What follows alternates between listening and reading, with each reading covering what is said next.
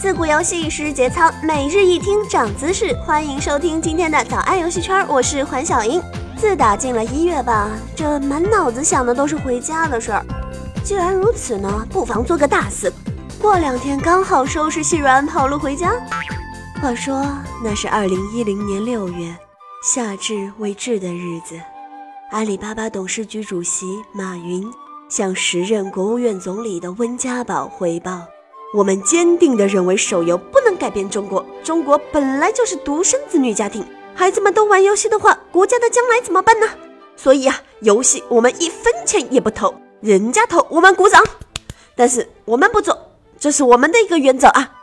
尽管马云多次公开表态啊，饿死不做游戏，但如今的移动互联网市场风起云涌，大佬们个个奋勇争先，云哥也是把持不住了。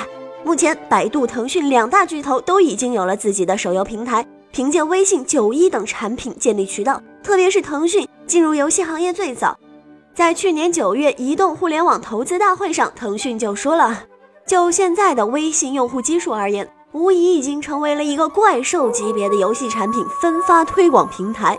我们甚至可以不怀好意的揣测，微信支付功能也在这件事儿中起到催化作用。电商领域，即便不是阿里的痉挛，起码被阿里视为基本盘。腾讯在移动端先发制人，彻底激发了云哥的斗志啊！华腾，你已经长得比我帅了，不必为此咄咄逼人吧？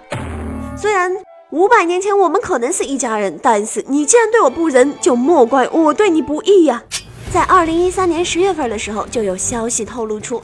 马云在一个小型沟通会上指示，要大力进军游戏，与腾讯直接竞争。此后又有消息称，马云与私交甚好的史玉柱同学以及巨人网络合作开发手游。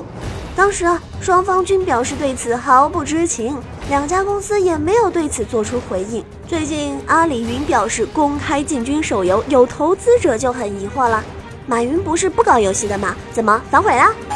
对于这种质疑呀，阿里官方是这样解释的：认为阿里巴巴正在搞游戏这种观点并不准确。阿里巴巴这次推出的仅仅只是手机游戏平台，是为了更好的满足消费者在移动互联网时代的需求，并没有如外界所预测的自身投入研发一款游戏。反正也是解释的很溜，是不是？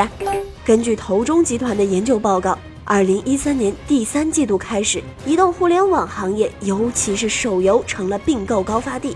传媒、IT 等行业企业纷纷加入手游行业，华谊兄弟、中青宝、凤凰传媒先后出手，手游投资最疯狂的一年正在向我们缓缓地揭开面纱。好了，我们看游戏听众群的群号是三零二四四九三五八，三零二四四九三五八也会写在新闻里面，跪求大家来加啊！没有你们，我的生活真的好无聊啊！